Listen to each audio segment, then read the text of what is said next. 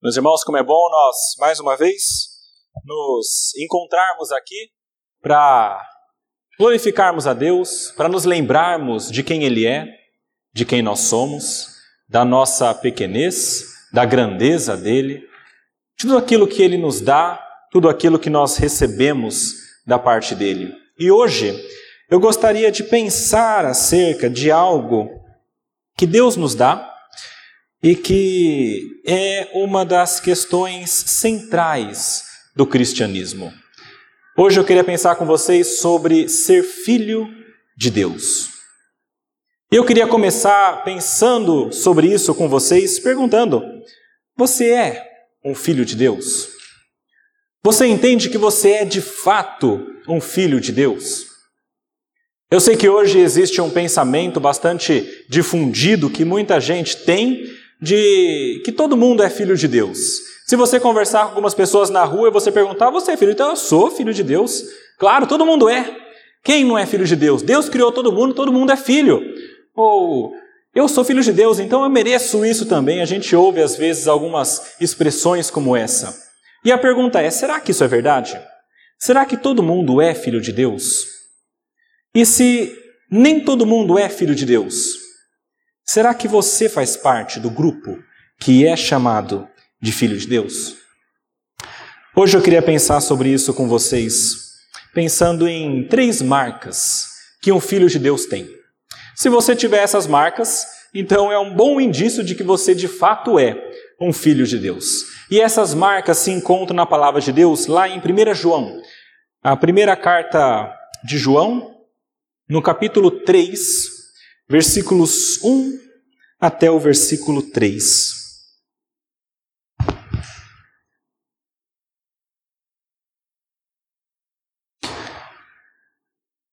Primeira João, capítulo 3, versículos 1 ao 3. Diz assim a palavra de Deus: Vede que grande amor nos tem concedido o Pai, a ponto de sermos chamados filhos de Deus. E de fato, somos filhos de Deus. Por essa razão, o mundo não nos conhece, porquanto não o conheceu a Ele mesmo. Amados, agora somos filhos de Deus e ainda não se manifestou o que haveremos de ser. Sabemos que quando Ele se manifestar, seremos semelhantes a Ele, porque haveremos de vê-lo como Ele é. E a si mesmo se purifica todo o que nele tem essa esperança, assim como Ele é puro. Vamos orar, meus irmãos. Senhor nosso Deus, nosso Pai, nós lemos a Sua palavra e sabemos, Pai, que ela é verdadeira. E pedimos ao Senhor, pela Sua graça, que o Senhor nos ilumine a mente. Ajude-nos, Pai, a compreendê-la. Ajude-nos, Pai, a aplicá-la. Pedimos, Pai, que pela Sua graça, a Sua palavra de fato faça diferença em nosso coração, modifique o nosso interior nós rogamos isso ao Senhor, pedimos a Ti, crendo na graça do Senhor, no nome de Jesus Cristo. Amém. Meus irmãos, quando João envia essa carta, ele envia para uma igreja possivelmente chamada Igreja de Éfeso.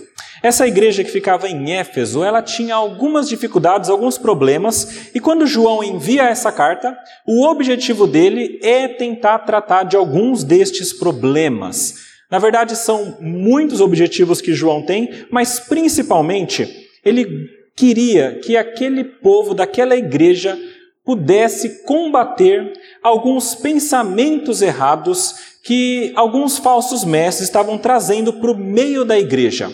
Dentre esses falsos pensamentos, desses falsos mestres, estavam alguns que diziam respeito a Jesus. Então, aparentemente, Havia alguns falsos mestres naquela igreja ensinando, por exemplo, que Jesus não havia vindo em carne.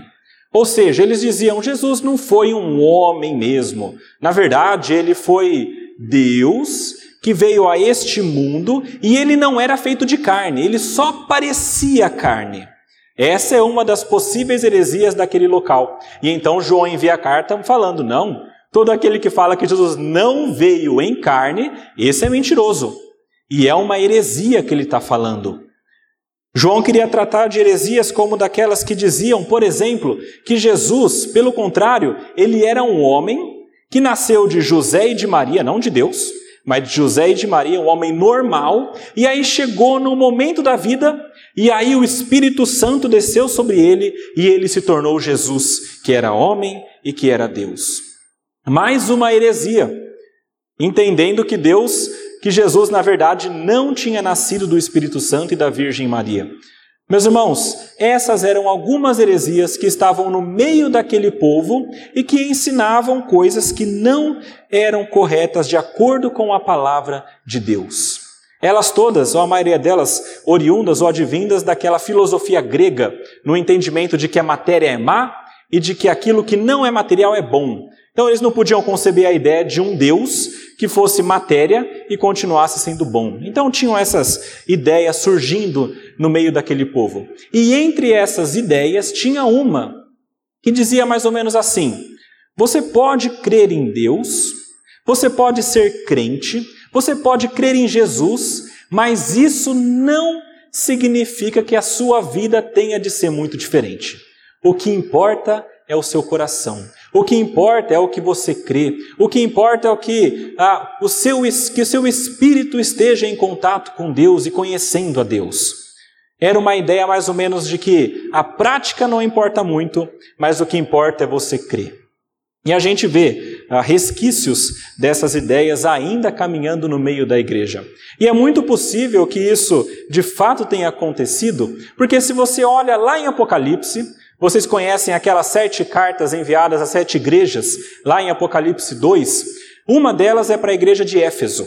E nessa carta, João, quando fala sobre a visão de Jesus, fala sobre os nicolaítas, que era um grupo aparentemente libertino.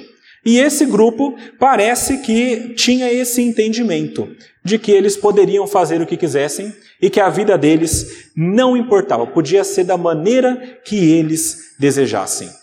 E é interessante isso porque quando você lê as cartas lá de Apocalipse, a enviada para Éfeso especificamente, você vê que João fala mais ou menos assim: Olha, igreja de Éfeso, vocês são ótimos no conhecimento da verdade. Vocês são ótimos para combater heresias, mas tem uma coisa que vocês não são bons. Tem uma coisa que é contra vocês. Vocês deixaram o primeiro amor. Então arrepende volta para a prática das primeiras obras. E é muito possível que essa prática diga respeito exatamente a isso, a, a esse entendimento né, de que o que importa é o conhecimento e essa crença, mas a prática não é tão importante. E combatendo tudo isso, então, João envia essa carta para os irmãos de Éfeso e ele trata de várias coisas, e dentre elas é sobre como é um filho de Deus. E essas três marcas sobre um filho de Deus dizem respeito, em grande parte, ao modo como a gente se comporta na prática, no dia a dia.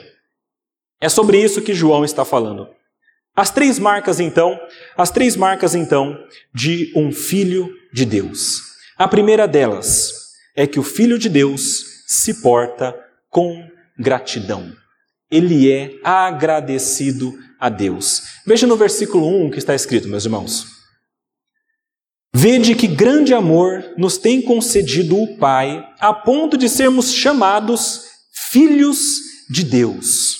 E de fato somos filhos de Deus. Meus irmãos, notem como João, quando escreve essa carta, ele fala com um entusiasmo, com uma de uma maneira para demonstrar bem claramente para nós que ele entende que isso aqui é um fato extraordinário. Meus irmãos, ser filho de Deus é um fato extraordinário. Vede que grande amor. Olha como Deus é amoroso. Olha como ele é misericordioso a ponto de chamar você, que é um homem pequeno, pecador, que não entende muito do mundo, de filho dele. Meus irmãos, isso é algo extraordinário. E João entendia isso. Ele entendia mesmo porque ele vinha da religião judaica. E os judeus entendiam que Deus era Deus, mas chamar de Deus de Pai era uma coisa que ultrapassava em muito o entendimento deles. Tanto é que Jesus foi acusado disso. Acusaram Jesus e falaram: Olha, esse Jesus, ele está dizendo heresia. Ele chega ao ponto de falar que ele é filho de Deus e fazer Deus o pai dele. Meus irmãos, isso era algo acima do entendimento dos judeus. E quando a gente pensa, de fato é uma coisa grandiosa, meus irmãos. A gente está falando aqui daquele que é o Criador de todas as coisas. É aquele que é o Criador deste universo. É aquele que é o Criador da vida. A minha esposa está grávida e a gente conversa sobre isso às vezes.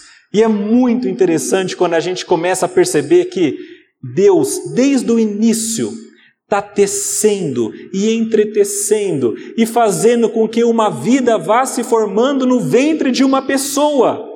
E aos poucos vai crescendo e crescendo e crescendo. E num dia é uma ervilha, no outro dia é um limão, no outro dia é um... e eles vão comparando. Meus irmãos, como é impressionante a grandeza de Deus. Deus é maravilhoso e Ele é grande demais. E dizer que este Deus, o Todo-Poderoso, o Criador dos céus e da terra, o doador da vida, o Senhor de todo o entendimento, dono de todo o ouro e toda a prata, é o seu Pai. Eu creio que muitas vezes nós levamos com um pouco de normalidade demais o que é extraordinário.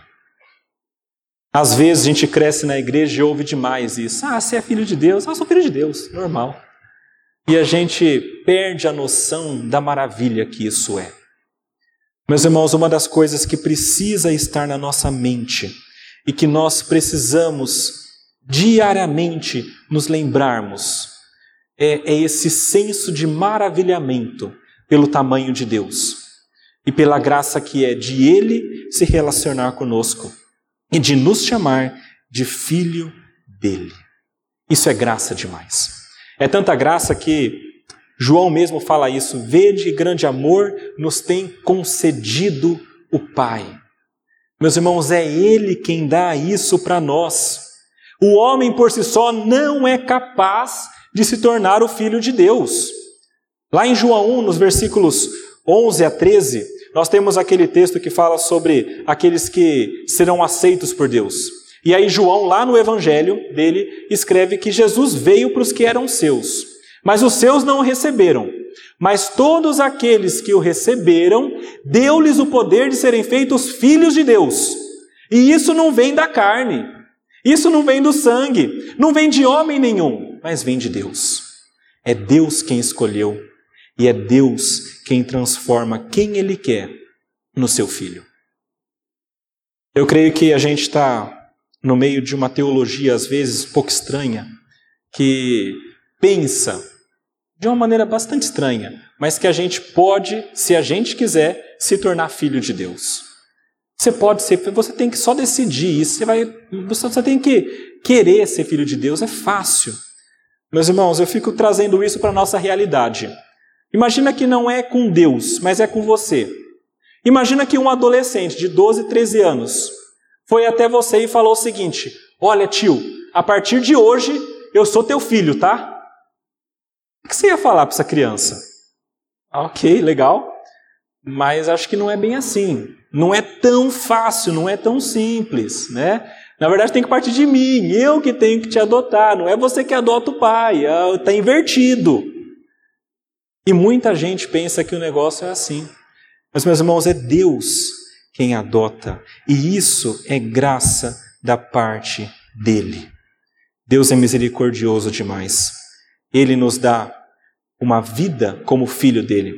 Romanos 8, nós lemos aqui durante a liturgia, versículos 15 a 16, fala justamente isso. Fala que vocês não receberam o espírito de escravidão para viverdes outra vez atemorizados, mas recebestes, olha só, o espírito de adoção, baseados no qual clamamos Abba Pai, meu Pai, Pai amado, é, é uma expressão íntima de Pai. O próprio Espírito testifica com o nosso espírito que somos filhos de Deus. Meus irmãos, Deus é quem adota. E isso é graça dele, e isso é maravilhoso demais. E quando ele faz, ele não faz só de palavra, ele não faz só para inglês ver, mas ele faz de verdade. É por isso que João escreve: de fato somos filhos de Deus. Não é assim que Deus fala: olha, você é como se fosse o meu filho, eu te amo como se fosse meu filho. Não é isso que ele faz. Ele de fato, ele passa por todo o processo, trazendo para nosso nosso entendimento, passa por todo o processo, vai até lá para o juiz, passa pelos, pela documentação toda, vai até o cartório, cartório e registra você como filho dele. E é diferente isso, por quê? Só dizer que alguém é filho não tem direito nenhum. Daqui a pouco você pode falar, ah, não gosto mais de você, então não é mais meu filho. Não, não, não sinto mais como se fosse meu filho. Mas aqui Deus se torna, de fato e legalmente, o nosso Pai. A pessoa que é adotada de verdade por todos os trâmites legais, ela se torna filho verdadeiro, digno, inclusive, de herança. Meus irmãos, se você é filho de Deus, de verdade, adotado por Deus, significa que você é digno, inclusive, da herança de Deus. E essa herança nós sabemos que é a vida eterna. É por isso que a adoção, na palavra de Deus, está muito ligado à salvação. A salvação é a mesma coisa. A gente não pode se salvar porque a gente quer. A salvação é pela graça. É Ele quem nos dá, por meio da fé.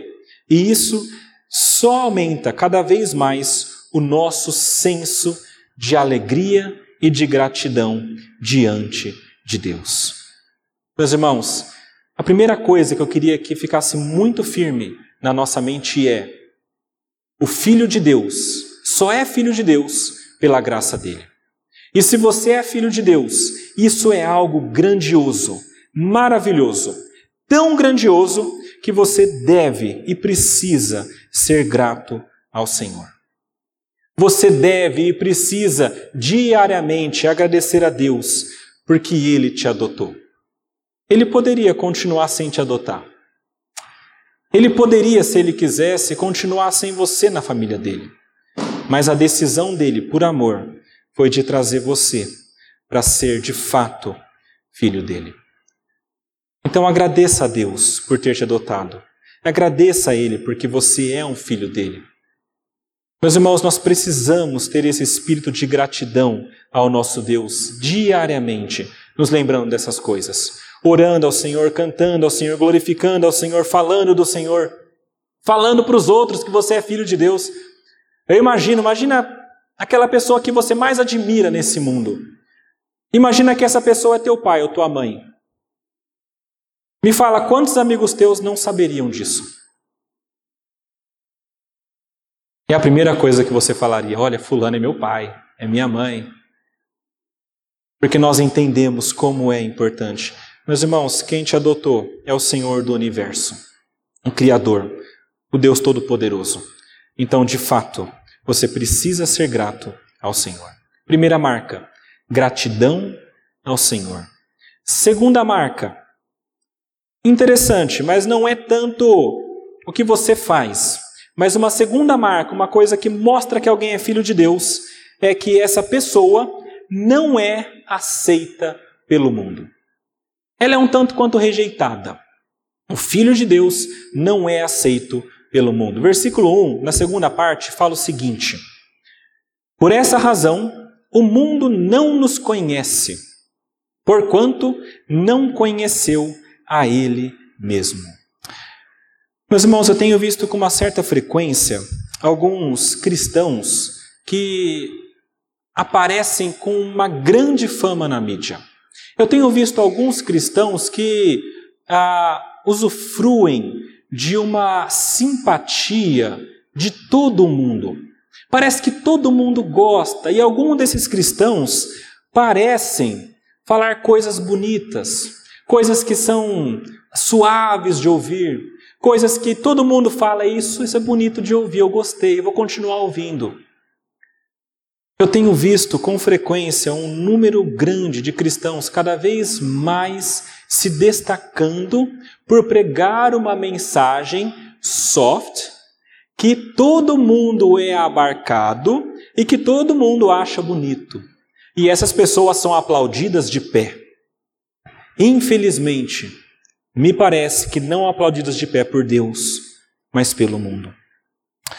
Meus irmãos, a palavra nos mostra claramente que não há como luz e trevas serem unidos. Não há como uma pessoa que vive a Bíblia e prega a Bíblia ser aceito e recebido em todos os ciclos, os, em todos os círculos de, de amizade possíveis. A palavra mostra que o mundo é inimigo de Deus, que a amizade do mundo é inimiga de Deus. E essa dinâmica aqui de mundo e Deus está na palavra toda. E João trabalha muito bem isso. Ele mostra vários momentos que Deus não é o mundo, que você não pode ser amigo de Deus e amigo do mundo, porque são opostos. Ele fala que você ou é filho de Deus ou é filho do diabo. E ele é muito claro quando fala isso: ou filho de Deus ou filho do diabo. Se uma pessoa está sendo aplaudida pelo mundo, pelos filhos do diabo, pelos filhos da ira, por aqueles que não creem, por aqueles que negam, então tem alguma coisa errada. Meus irmãos, a gente tem que ter isso firme na nossa mente também. O Filho de Deus, de verdade, essa pessoa, pelo estilo de vida, pelas coisas que prega, pelas coisas que fala, essa pessoa não é bem aceita em todos os cantos que ela for. Ela não é conhecida como filho de Deus pelo mundo. Isso porque o mundo não conhece as coisas de Deus. O mundo fez isso com Jesus, olha só. O mundo não conheceu que Jesus era filho de Deus. Jesus veio, viveu perfeitamente, fez tudo corretamente, mas o mundo ainda assim, mesmo com Jesus se revelando, mostrando o poder dele, mostrando que ele é poderoso, mostrando que ele é filho de Deus, o mundo o rejeitou. Ele fez sinais e pessoas não creram. João, no capítulo 12, versículo 37, fala assim: Embora tivesse feito tantos sinais na sua presença, não creram nele. Por mais que Jesus tivesse feito sinais, mostrado o poder, não creram. Porque não é uma questão de conhecimento somente, é uma questão de fé, é uma questão de, de aceitação ou rejeição por conta do coração. A palavra diz que os seus não receberam. A gente já leu esse texto, João 1, versículo 11. A palavra diz que o mundo preferiu as trevas do que a luz. João 3, versículos 19 e versículo 20. Ele veio ao mundo a luz e as pessoas preferiram as trevas, para que a luz não mostrasse as suas obras. E negaram também a Cristo. Meus irmãos, a rejeição foi tão grande que houve um grupo de pessoas que, quando Jesus expulsou demônios, eles preferiram dizer que Jesus era um agente de Satanás, ao invés de entender que ele era filho de Deus. Mateus capítulo 12 fala sobre isso, versículos 22 a 24. Olha o que diz a palavra de Deus. Lhe trouxeram um endemoniado, cego e mudo, e ele o curou, passando mudo a falar e ver. Olha só, ele começou a falar e a ver. Houve cura e libertação. E toda a multidão admirava e dizia: É este porventura o filho de Davi? Mas os fariseus, ouvindo isto, murmuravam: Este não espere demônios, senão pelo poder de Beuzebu, maioral dos demônios. Meus irmãos, é uma rejeição consciente dessas pessoas que negam a Cristo. Apesar do conhecimento disponível de que ele é filho de Deus, as pessoas negaram. Isso porque as pessoas têm essa tendência. O homem natural, o homem mundano, tem a tendência de negar o conhecimento que vem da parte de Deus. Romanos, no capítulo 1, fala muito claramente sobre isso. Fala sobre como que Deus se revelou perfeitamente para nós. Por meio da natureza, a gente entende que Ele é poderoso, que Ele é forte, que Ele é criativo, que Ele é Senhor de todas as coisas. Mas ainda assim tem pessoas que olham para tudo isso e falam: não tem Deus. E quando eles fazem isso, diz a palavra de Deus que eles se tornam indesculpáveis. Romanos capítulo 1, versículo 20. No versículo 21 deste mesmo texto de Romanos capítulo 1, está escrito o seguinte: São indesculpáveis porquanto, tendo o conhecimento de Deus, tendo o conhecimento de Deus, não o glorificaram como Deus, nem lhe deram graças. Antes se tornaram nulos em seus próprios raciocínios, obscurecendo-se-lhes o coração insensato, e inculcando-se, inculcando-se por sábios, tornaram-se loucos, e mudaram a glória do Deus incorruptível em semelhança da imagem de homem incorruptível, bem como de aves, quadrúpedes e répteis. Ou seja, o conhecimento estava lá, mas eles negaram. E ainda negam. Se alguém diz que é ateu, é porque nega o conhecimento claro e inegável, se formos honestos, de que Deus existe. Mas o homem mundano rejeita a palavra de Deus. E não seria diferente com Jesus. Afinal, a gente sabe que Jesus é a própria palavra de Deus. Lá em Hebreus, no capítulo 1, fala que Deus, em outros momentos, falou ah, de outras maneiras, pelos pais, ah, pelos profetas, ah, por outras, de outras formas, e agora ele falou por meio do Filho.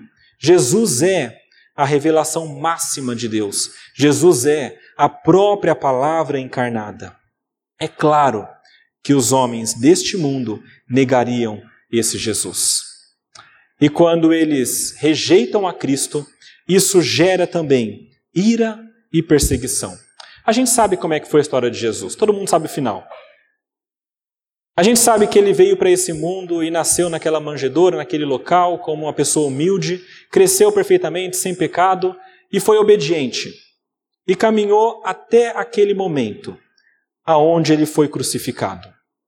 E isso, meus irmãos, porque ele foi perseguido, por ser o próprio Filho de Deus.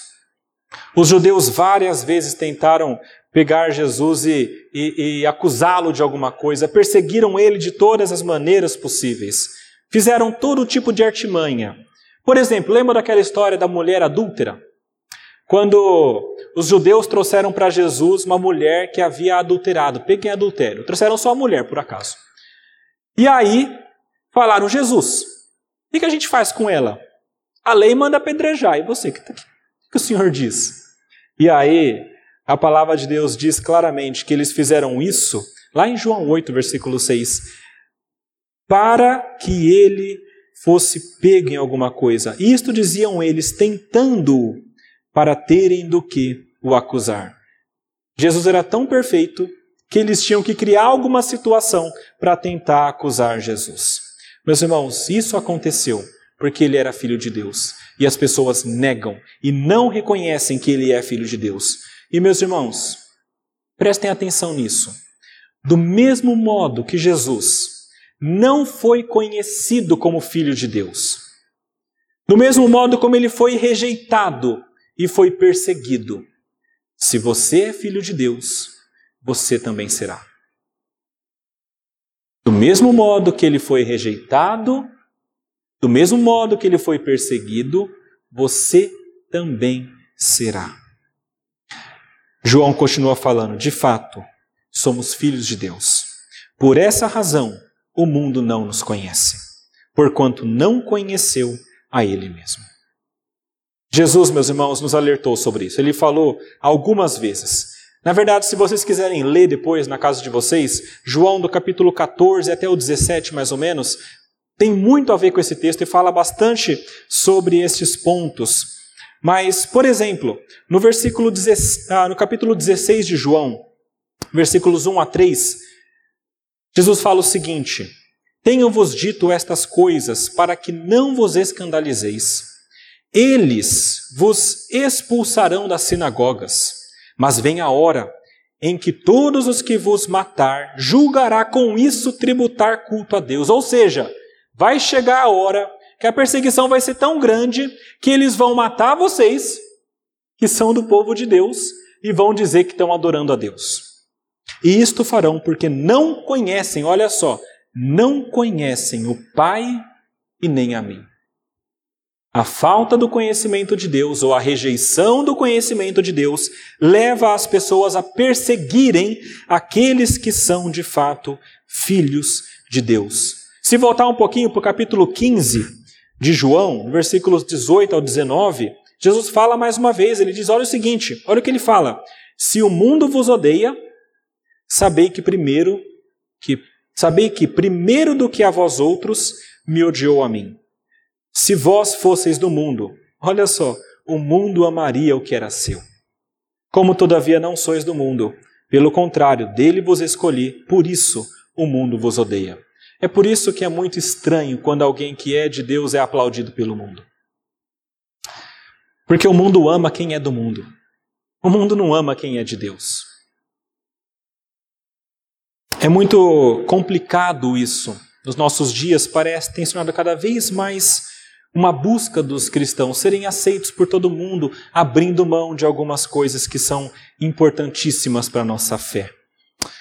Meus irmãos, o mundo persegue os cristãos. Nós estamos num país que é um pouco mais tranquilo, a gente sabe disso. Ah, nós temos nossas dificuldades de zombaria, de perseguição ideológica, de pessoas fazendo piadas, coisas assim. Mas a perseguição mais ferrenha acontece em outros lugares. Nós sabemos de países que são muçulmanos, onde os cristãos são mortos porque são cristãos. Acontecendo o que Jesus está falando aqui. Vai chegar a hora que vão matar vocês e falar que estão agradando a Deus. É exatamente isso. Vou matar o cristão porque ele é um infiel e vou adorar ao meu Deus. É esse o pensamento que Jesus já alertou lá atrás. Isso começou também no Novo Testamento. Lembra de Estevão, o primeiro mártir ele foi morto justamente porque era um cristão, porque seguia a Cristo. Meus irmãos, aqueles que são filhos de Deus serão perseguidos como Jesus também foi. E nós enfrentaremos nessa luta muita oposição. Efésios 2 nos dá três fontes dessa oposição.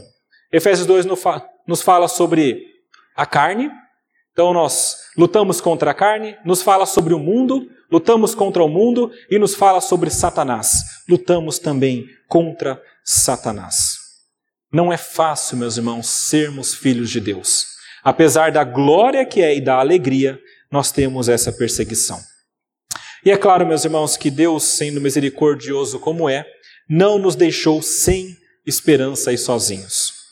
Lá em João 16 também, Jesus fala sobre isso. É uma daquelas passagens mais bonitas que a gente lê na Bíblia, naqueles tempos de dificuldades. João 16, versículo 33, ele fala: Estas coisas vos tenho dito para que tenhais paz em mim. No mundo passais por aflições, mas tende bom ânimo. Eu venci o mundo. Jesus Cristo, sendo o primeiro perseguido, ele venceu o mundo. E isso nos dá esperança. E saber que nós estamos em Cristo também nos dá esperança e nos dá poder. João 14, versículo 16: quando Jesus foi, ele não deixou a gente sozinho. Ele diz: Eu rogarei ao Pai, e ele vos dará outro consolador, a fim de que esteja para sempre convosco. Nós passamos sim por aflições e dificuldades no mundo, onde pessoas são opostas a nós e nos perseguem muitas vezes, mas nós sabemos que Jesus venceu o mundo e nós sabemos que nós temos o Espírito Santo. Então nós também podemos vencer, assim como Cristo venceu, pela graça dele e pelo poder dele. E aí talvez você olhe para mim e fale: "Ah, mas tá bom, mas era Jesus, né? Dá um desconto, ele era Deus. É, é diferente. Eu sou um homem, eu sou fraco, eu tenho meus, minhas dificuldades muito grandes. Ok, então eu vou tentar te ajudar de outra maneira. A palavra de Deus nos dá outro exemplo muito bom. Um homem que não era Deus, Paulo. Desse aqui não tem como ter desculpa. A palavra diz que Paulo imitou a Cristo. Ele fala, sede meus imitadores como eu sou de Cristo. Ele era imitador de Cristo. A palavra diz que ele viveu para Cristo. Para mim, viver é Cristo e morrer é lucro. Paulo, não Jesus, não Deus. A palavra diz que ele sofreu muito, mas não desistiu. Fala que ele foi fustigado com varas, apedrejado, naufragou três vezes, passou na voragem do mar, ah, perigos de rios, salteadores, todo tipo de coisa ele passou por conta do evangelho. E a palavra diz que ele não desistiu e ele conseguiu caminhar bem. A palavra diz que ele aguentava toda e qualquer situação em Cristo. Filipenses 4, versículo 11 a 13. Ele fala: Aprendi a viver contente em toda situação, toda e qualquer. Tanto sei estar humilhado como sei estar honrado, de tudo em todas as circunstâncias já tenho experiência, tanto de fartura como de fome, de abundância, de escassez, tudo posso. naquele que me fortalece. Meus irmãos, é verdade, Jesus é um padrão altíssimo. Paulo também, mas Paulo, nós olhamos talvez com um pouco mais de empatia ou, ou de conseguir ligar conosco no sentido de não tem como fugir. Como fugir é possível. E nós precisamos também continuar firmes apesar das nossas perseguições, nos lembrando de que nada disso é em vão.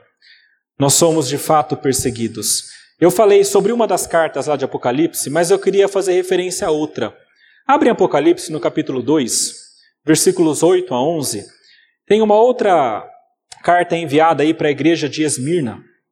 E eu só queria tirar um versículo aqui. Apocalipse 2, no versículo 8 até o versículo 11 fala dessa carta, mas no versículo 10 é bastante interessante, porque Jesus enviando ou nesse Jesus nessa visão para João, ele fala o seguinte: Não temas as coisas que tens de sofrer.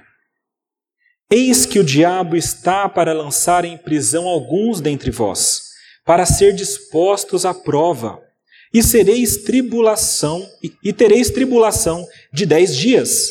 Sê fiel até a morte, e dar-te-ei a coroa da vida. Aqui ele foi muito claro com essa igreja especificamente: você vai sofrer isso, mas continua fiel. Se essa igreja, sabendo que sofreria esse tipo de provação, Jesus diz: continuem fiéis, porque no final vocês têm a coroa da vida. Meus irmãos, o que nós sofremos nesse mundo, por sermos filhos de Deus, apesar de ser difícil, é pequeno, perto da grande glória que tem esperando por nós na eternidade. Por pior que seja a situação, pode ter certeza que é muito maior o que nós teremos na eternidade ao lado de Deus. Meus irmãos, é necessário resistirmos, apesar de nós sermos perseguidos.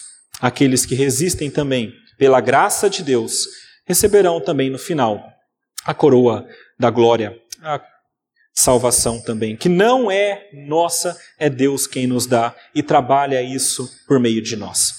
O que significa para nós essas coisas, meus irmãos? nós seremos rejeitados pelo mundo. Cuidado, se você é muito amigo e muito aceito pelo mundo, pode ter alguma coisa errada na sua vida que você ainda não percebeu. Tente ler as suas atitudes, tente ler as suas concessões. O que, que você abre mão para ter amizade com certas pessoas? Por que será que o mundo te acolhe tão bem?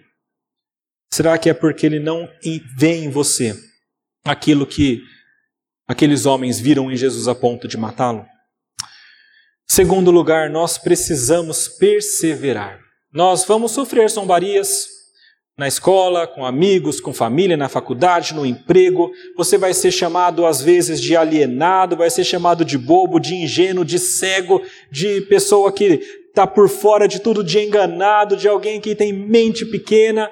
Tudo isso as pessoas vão dizer de você. O mundo, porque não entendem as coisas espirituais. Mas em tudo isso, mantenha-se firme.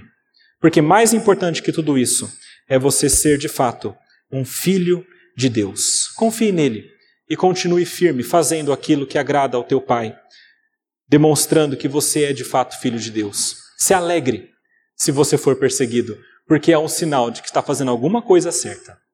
É um sinal de que você se parece mais com Cristo do que muita gente. Segunda marca de uma pessoa que é filho de Deus: essa pessoa é rejeitada pelo mundo. Ela não é bem aceita. Terceira marca que o texto nos mostra sobre um filho de Deus. Versículo 2 e 3 mostra claramente isso. O filho de Deus, meus irmãos, ele busca a pureza, ele busca essa purificação. Versículo 2 e 3 fala assim: Amados, agora somos filhos de Deus, e ainda não se manifestou o que haveremos de ser. Sabemos que quando ele se manifestar, seremos semelhantes a ele, porque haveremos de vê-lo como ele é. E a si mesmo se purifica de tudo, se purifica todo o que nele tem essa esperança, assim como ele é puro. Meus irmãos, aquelas pessoas que creem em Jesus e sabem como ele é santo, e tem a esperança de um dia vê-lo e ser puro como ele é, ele já se purifica aqui. E quando ele faz isso, ele mostra visivelmente que ele é filho de Deus. Mateus 7 tem uma daquelas mais duras exortações contra aqueles falsos mestres. Mateus 7, versículos 15 a 20. É aquele texto que fala o seguinte: que não pode, versículo 18, a árvore boa produzir frutos maus, nem a árvore má produzir frutos bons. Toda árvore que não produz bom fruto é cortada e lançada ao fogo. Ou seja, se você falar, eu sou filho de Deus, mas vive como filho do, do diabo, então você é cortado e lançado ao fogo que significa condenação eterna. Assim, pois, pelos seus frutos os conhecereis. Meus irmãos, a, a nossa santificação é uma demonstração visível de que nós somos de fato filhos de Deus. Aqueles que não têm essa santificação, aqueles que não têm essa aparência de busca pela santidade, ah, de alguma maneira demonstram algo mais profundo demonstram que o seu coração não está em Deus e demonstram que talvez não sejam de fato filhos de Deus. E novamente aqui é importante a analogia do pai e do filho terreno. Quando uma criança nasce, um nenezinho nasce, ah, e nós olhamos para ele, talvez não naquele momento pareça muito com o pai e com a mãe, mas depois de algum tempo, você começa a olhar para aquele rosto e você começa a perceber: olha, é muito parecido com a mãe. O nariz, o olho, a boca é do pai. E quanto mais aquela criança cresce, mais ela parece os pais, tanto na aparência quanto no jeito. E é bastante interessante isso, porque no campo espiritual tem que ser a mesma coisa. Se você de fato nasceu de novo, se você de fato nasceu da água e do espírito, se você é uma nova criatura, então é muito estranho que você não se pareça com o seu pai. Se você foi adotado, e Deus é poderoso para isso, você cada vez mais deve parecer com o seu pai. E é por isso que você se purifica. Sede santos, porque eu sou santo. Quanto mais você se parece com Deus, mais você mostra o quanto você é santo e mais você mostra que você é de fato filho dele. E saiba que isso não é obra tua, tá bom? É claro que você faz, mas lembra que é Deus quem efetua em você tanto querer quanto realizar. Deus trabalha em você de modo que você se purifique a cada vez mais. E a cada vez mais você é santificado por Deus. É claro, meus irmãos, que nós não somos perfeitos. E é claro que nós não seremos perfeitos ainda neste mundo. Mas enquanto nós vivermos sendo filhos, sendo filhos de Deus, a nossa busca deve ser essa perfeição. Filipenses 3, abram aí, meus irmãos, versículos 12 a 14. Tem um texto muito importante, muito bom, que fala sobre esse processo. Filipenses 3, versículos 12 a 14. O próprio Paulo, lembra o nosso exemplo aqui? Filipenses 3, de 12 a 14 fala o seguinte: é Paulo dizendo: Não que eu o tenha já recebido ou tenha já obtido a perfeição, mas prossigo para conquistar aquilo para o que também fui conquistado, por Cristo Jesus. Irmãos, quanto a mim, não julgo havê-lo alcançado, mas uma coisa eu faço esquecendo das esquecendo-me das que para trás ficam e avançando para as que diante de mim estão, prossigo para o alvo, para o prêmio da soberana vocação de Deus em Cristo Jesus. Paulo não tinha alcançado a perfeição, ele sabia disso, mas ele dizia: Eu sei que eu não sou perfeito, mas eu faço uma coisa. Eu deixo para trás o que não deve estar comigo e eu vou para frente em busca do prêmio da soberana vocação em Cristo Jesus, que é o alvo. Meus irmãos, enquanto ele faz isso, ele é santificado. Nós também, meus irmãos, assim como Paulo, assim como aqueles cristãos todos que nos deram um bom exemplo, também precisamos, enquanto nós estamos aqui, buscar essa purificação. É o que o versículo 2 fala. Sabemos que quando ele se manifestar, nós seremos semelhantes a ele, porque haveremos de vê-lo como ele é. Nós sabemos que quando Cristo chegar, nós seremos glorificados, nós seremos santificados, nós estaremos no mais perfeito possível. Mas até lá, nós precisamos já iniciar esse processo de santificação. Nós temos a certeza, veja, a palavra esperança muitas vezes na Bíblia é usada com uma ideia de certeza. Nós temos a certeza que isso vai acontecer. Nós esperamos isso. E nós queremos chegar até lá. E essa plena certeza é o que nos motiva a já iniciar aqui a nossa santificação. Quando ele se mostrar, nós seremos como ele é. Até lá, nós buscamos ser parecidos com ele. Colossenses, capítulo 1, versículo 15, fala que Jesus é a imagem de Deus invisível, primogênito de toda a criação. E nós buscamos cada vez mais parecer com esse Cristo. E veja que Colossenses, no capítulo 3, bastante interessante o texto, versículo 4, diz o seguinte: Quando Cristo, que é a nossa vida, se manifestar, então vós também sereis manifestados com Ele em glória. Quando Cristo de fato voltar, na sua segunda vinda, em toda a sua glória, em todo o seu poder, fechando tudo isso que ele já começou, essa história, ele vai fazer com que todos aqueles que são dele sejam também parecidos com ele, também em glória, glorificados, santificados, com essa aparência de perfeição.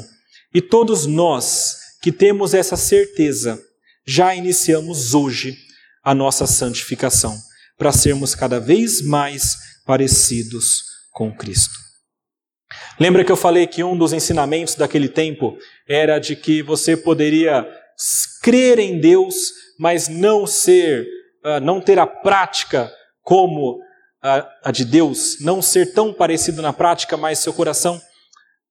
Os autores bíblicos falaram muito contra isso. A gente sabe de Tiago, por exemplo. Tiago fala assim: a fé sem obras é morta. Se me falar que você tem fé, eu só acredito vendo. Ou seja, mostra para mim que você tem fé. Eu te mostro a minha fé pelas minhas obras. Então, quando a gente tem obra, a gente mostra que a gente tem fé. É a ideia de que você tem que ter a fé, mas não adianta só falar, tem que fazer. A mesma coisa Paulo fala, a mesma coisa João fala. Nós precisamos ter uma prática que diz respeito ou que condiz com o que nós dizemos que nós cremos. Vá um pouquinho para frente desse que nós estamos lendo. 1 João, no capítulo 3, versículos 7 a 10.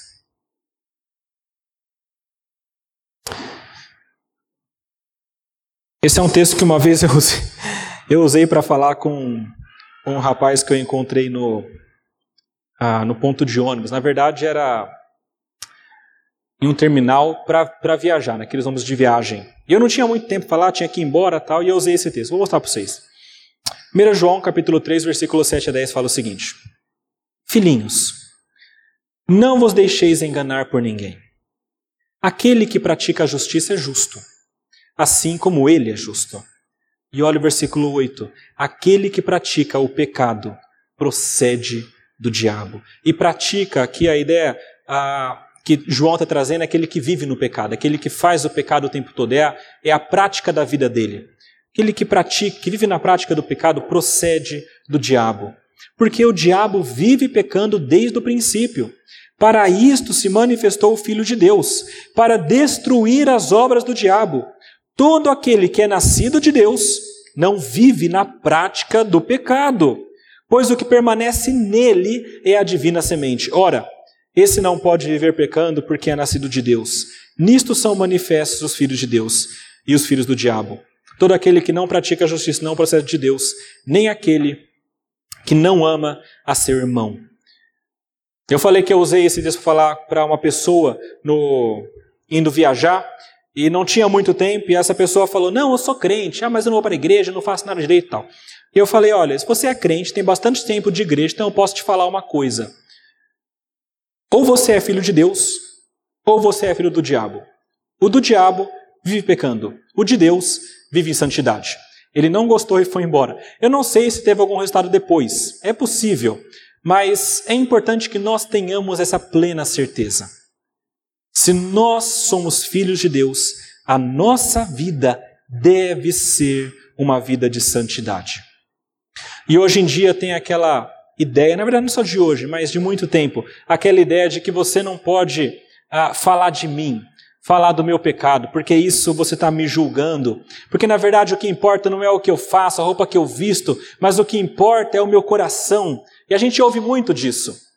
Mas a grande verdade é que as nossas práticas, aquilo que a gente fala, aquilo que a gente faz, aquilo que a gente veste, tudo isso mostra o que está no nosso coração. É como uma roupa de time. Não é que você usar a camisa de um outro time te faz imediatamente um torcedor daquele time. Essa era um, uma das prendas de antigamente. Time perdeu, a gente apostou, você vai usar essa camiseta agora durante um dia. Era morte para aquela pessoa. Mas não necessariamente porque você usou, você agora torce para esse time. Mas uma coisa é verdade. Se você torce para esse time, de verdade, de coração, então você usa essa camisa. E quando alguém te vê usando aquela camisa, fala: Ó, oh, torce para aquele time. E nós cristãos temos de ser assim. A nossa vida deve ser de tal maneira clara para o mundo que as pessoas olhem e falam: no time de Deus. Esse é da família de Deus. E eu sei que ele é, porque o que ele fala é isso, porque o que ele faz é isso, e a vida dele condiz com aquilo que ele prega. Meus irmãos, nós precisamos buscar essa santidade. E não adianta nós darmos muitas desculpas, tá? Eu sei que muita gente diz que hoje é muito difícil, que o mundo está muito caído, está muito corrompido, as coisas estão muito complicadas. Meus irmãos, Roma e Grécia, antiga, eram moralmente terríveis. Talvez até pior do que hoje. Nos anos 60, o lema uh, muito pregado era paz e amor, e o sexo era venerado. Eram tempos difíceis, assim como o nosso tempo é difícil. O mundo é caído. Desde que Adão e Eva pecaram, já tem homicídio, já tem imoralidade, em alguns momentos mais, outros menos, mas sempre tem. E a nossa luta é, apesar do mundo, continuarmos santos. Tem um livro bastante legal chamado Sexo e Dinheiro: Prazeres que deixam você vazio e graça que satisfaz. Esse livro é bastante interessante porque ele fala sobre o sexo e o dinheiro como aquelas coisas que nos cativam, mas que na verdade não nos trazem nada. E nesse texto, nesse livro, o autor fala sobre como nós estamos de fato em um mundo onde temos novelas, propagandas, livros, tudo isso pregando uma moral decaída e tudo isso vai de uma maneira influenciando a gente. E esse livro tem uma premissa muito interessante, que é mais ou menos assim: essas coisas não devem nos fazer a caminhar por algum caminho errado. Elas não são fortes o suficiente para que nós pequemos. Não adianta culpar a situação. Foi a tentação que foi forte demais. Foi Fulano que fez isso e eu caí. Foi esse dinheiro que estava aqui, então eu não resisti. Não adianta. Porque enquanto nós culparmos a situação, o mundo que nós estamos vivendo, nós nunca iremos melhorar. Porque o primeiro passo para a mudança é nós nos arrependermos, ou seja, entendermos: é eu. Eu sou o problema. Sou eu que sou mal. É o meu coração que é pecaminoso. Tiago fala isso, Tiago capítulo 1, versículos 13 a 15. Diz: Ninguém ao ser tentado diga sou tentado por Deus, porque Deus ninguém tenta, não pode ser tentado pelo mal e ele mesmo a ninguém tenta. Pelo contrário, Cada um é tentado pela sua própria cobiça, quando esta o atrai e seduz. Então, a cobiça, depois de haver concebido, dá à luz o pecado, e o pecado, uma vez consumado, gera a morte. Ou seja, o problema é o teu coração que cobiça aquilo que não deve cobiçar. E enquanto você seguir essas coisas, você não vai ser santo como Deus quer que você seja. E a nossa busca é para mortificar cada vez mais esse coração, para que nós busquemos as coisas de Deus. E enquanto nós não entendermos isso, e não entendermos que nós somos pecadores e te, pararmos de, te, de colocar a culpa nos outros e a culpa nas circunstâncias, as coisas continuarão iguais e nós continuaremos pecando. Meus irmãos, a vontade de Deus para o seu filho é que ele busque a pureza. Enquanto você não buscar isso, de corpo e alma, com tudo que você tem, você vai continuar parecendo com o filho do diabo. E a nossa oração é que em algum momento Deus mude essa nossa disposição para que nós alcancemos o que Deus quer que nós alcancemos. Meus irmãos, nós vimos nesse texto algumas verdades sobre o Filho de Deus. Nós vimos que um Filho de Deus é grato. Então, se você é de fato Filho de Deus, agradeça a Deus com tudo que você tem, em todo o tempo, louvando a Ele pelo que Ele é, fazendo aquilo que é da vontade dEle. Nós vimos que o Filho de Deus ele é perseguido. Então, se você for perseguido, entenda, é uma demonstração que você é um filho de Deus. Então, persevere até o final, continue firme, porque Jesus continuou firme. E ele foi até a morte morte de cruz, e muitos outros também. Mas uma coisa eles não fizeram: eles não negaram a sua fé. Não negue a sua fé. Nós vimos também que o Filho de Deus é puro, como Deus é puro. Se seu Pai é puro, se ele é dessa maneira, seja como ele. Não espere chegar ao fim dos tempos para você ser transformado. Não espere, ah, não diga para Deus, Senhor, eu não consigo, porque Deus não é enganado como o nosso coração. Ele conhece, ele fez cada um de nós. Busque a pureza. E se você acha que é um filho de Deus, mas não tem essas marcas, cuidado. Muitos chegarão naquele momento e dirão: Senhor, Senhor, eu não preguei no teu nome? Eu não fiz milagre? Eu não fiz isso? Eu não fiz aquilo? E ouvirão de Jesus: Afastem-se de mim, vocês que praticam a iniquidade. Se nós praticamos a iniquidade como modo de vida, é um alerta. Cuidado, porque isso pode mostrar um coração não regenerado que precisa da graça de Deus. Então busque ao Senhor enquanto se pode achar. E se você não é filho de Deus, não acha que é filho de Deus, não sabe nada disso, mas quer ser, saiba que Deus é misericordioso. A palavra diz que se você crer em Jesus como teu Salvador, confessar com a boca, crer com o coração, então você não vai ser confundido, você vai ser salvo. E Deus vai fazer essa obra na sua vida. Você precisa crer nisso. Enquanto você crer, Deus vai transformá-lo para ser cada vez mais parecido com Ele. Vamos orar, meus irmãos. Senhor nosso Deus, nosso Pai, nós lemos a Sua palavra que nos mostra a verdade. Nós lemos, Pai, a Sua palavra que nos mostra a Sua graça, o seu amor em nos adotar como filhos e nos mostra também como nós devemos viver, de tal maneira que talvez sejamos perseguidos, mas temos de continuar perseverantes, de tal maneira que nós somos purificados e buscamos isso. Pedimos, Pai, que o Senhor trabalhe isso em nós. Faça a tua obra, Pai, em nosso coração. Ajude-nos, Pai, em nossas fraquezas. Faze, Pai, que nós possamos cada vez mais sermos parecidos contigo, sermos parecidos com Jesus. Nos ajude, Senhor, porque sozinhos, é fato, nós não podemos. Pela força da carne, nós pereceremos, mas pela tua graça, pela tua força, pelo teu poder, pelo teu amor, isso é possível. O que é impossível aos homens não é impossível a ti. Pedimos, Pai, muda a nossa vida, quebra o nosso coração e ajude-nos a sermos santos como tu és santo. Pedimos isso em nome de Jesus. Amém.